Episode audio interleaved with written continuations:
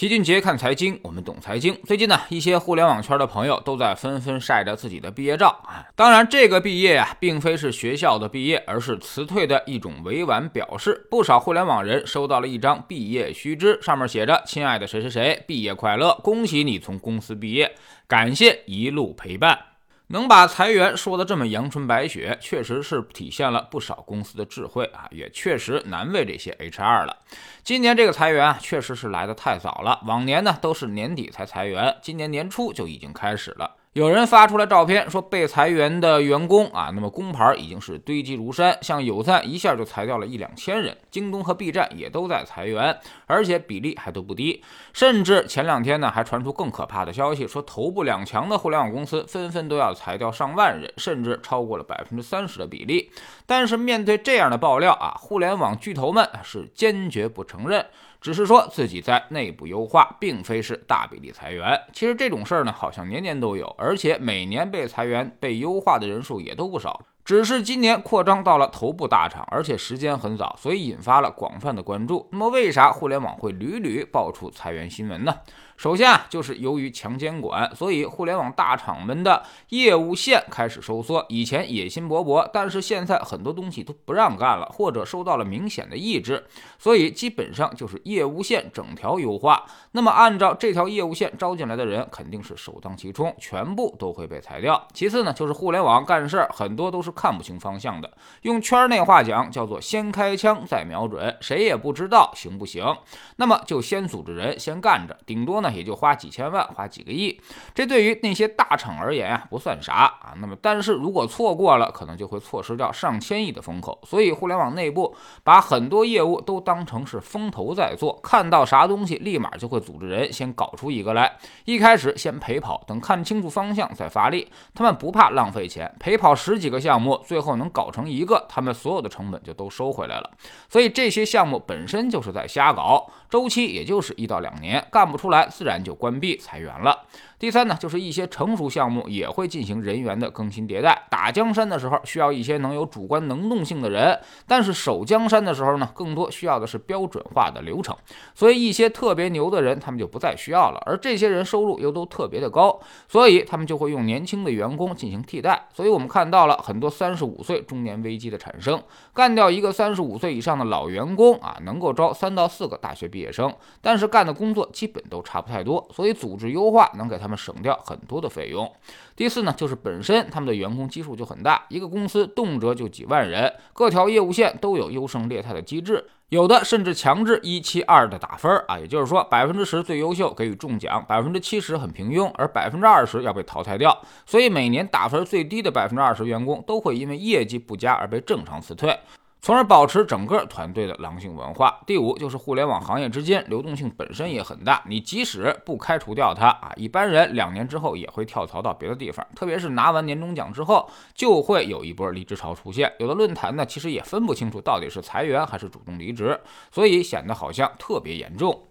第六呢，就是互联网员工们掌握着网络话语权，所以他们一爆料就会引起迅速的广泛传播，引起共鸣。但其实呢，各行各业裁员都不太少啊，那么只是别人不会利用网络发声而已。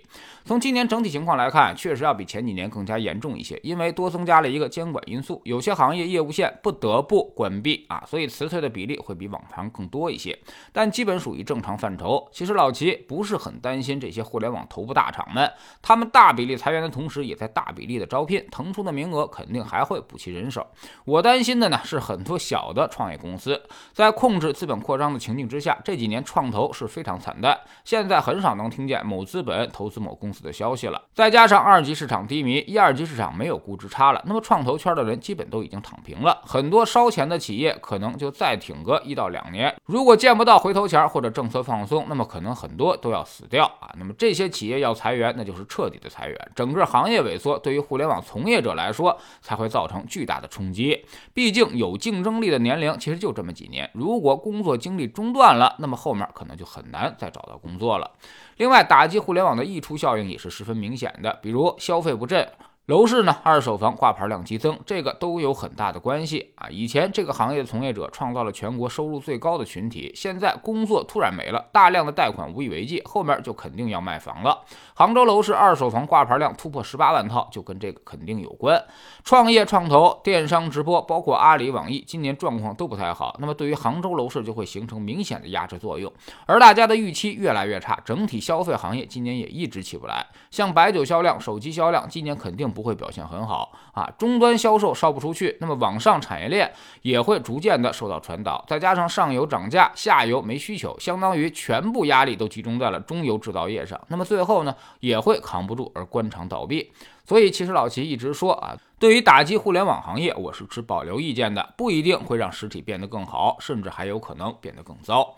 在知识星球群杰的粉丝群里面，我们总说人无远虑，必有近忧。大量的家庭悲剧其实都是源于非常不健康的财务状况。网上那些心酸的故事，基本上都有一个逻辑：要么是因为创业，要么是因为买房而引起的现金断流。所以无论你收入多高，其实呢都应该好好想想自己的财务状况。在多变的世界环境之下，我们要努力给自己创造一份稳。稳定的现金流收入，而不能总是让你的现金流出。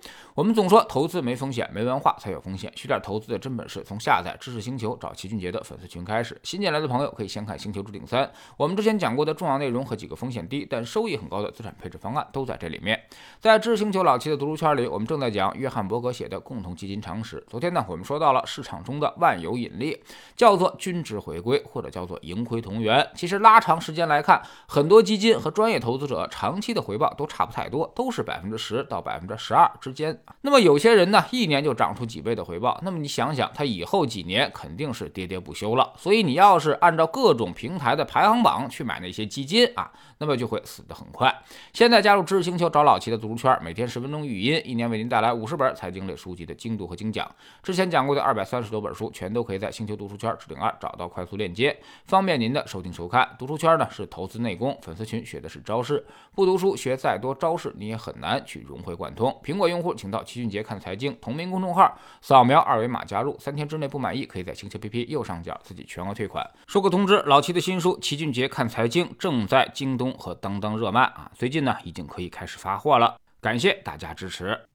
喜马拉雅的小伙伴可以在 APP 顶部搜索栏直接搜索齐俊杰的投资书友会。老齐每天讲的市场策略和组合配置，已讲过的书都在这里面。读万卷书，行万里路，让自己获得提升的同时，也可以产生源源不断的投资回报。欢迎过来舔一下，给自己一个改变人生的机会。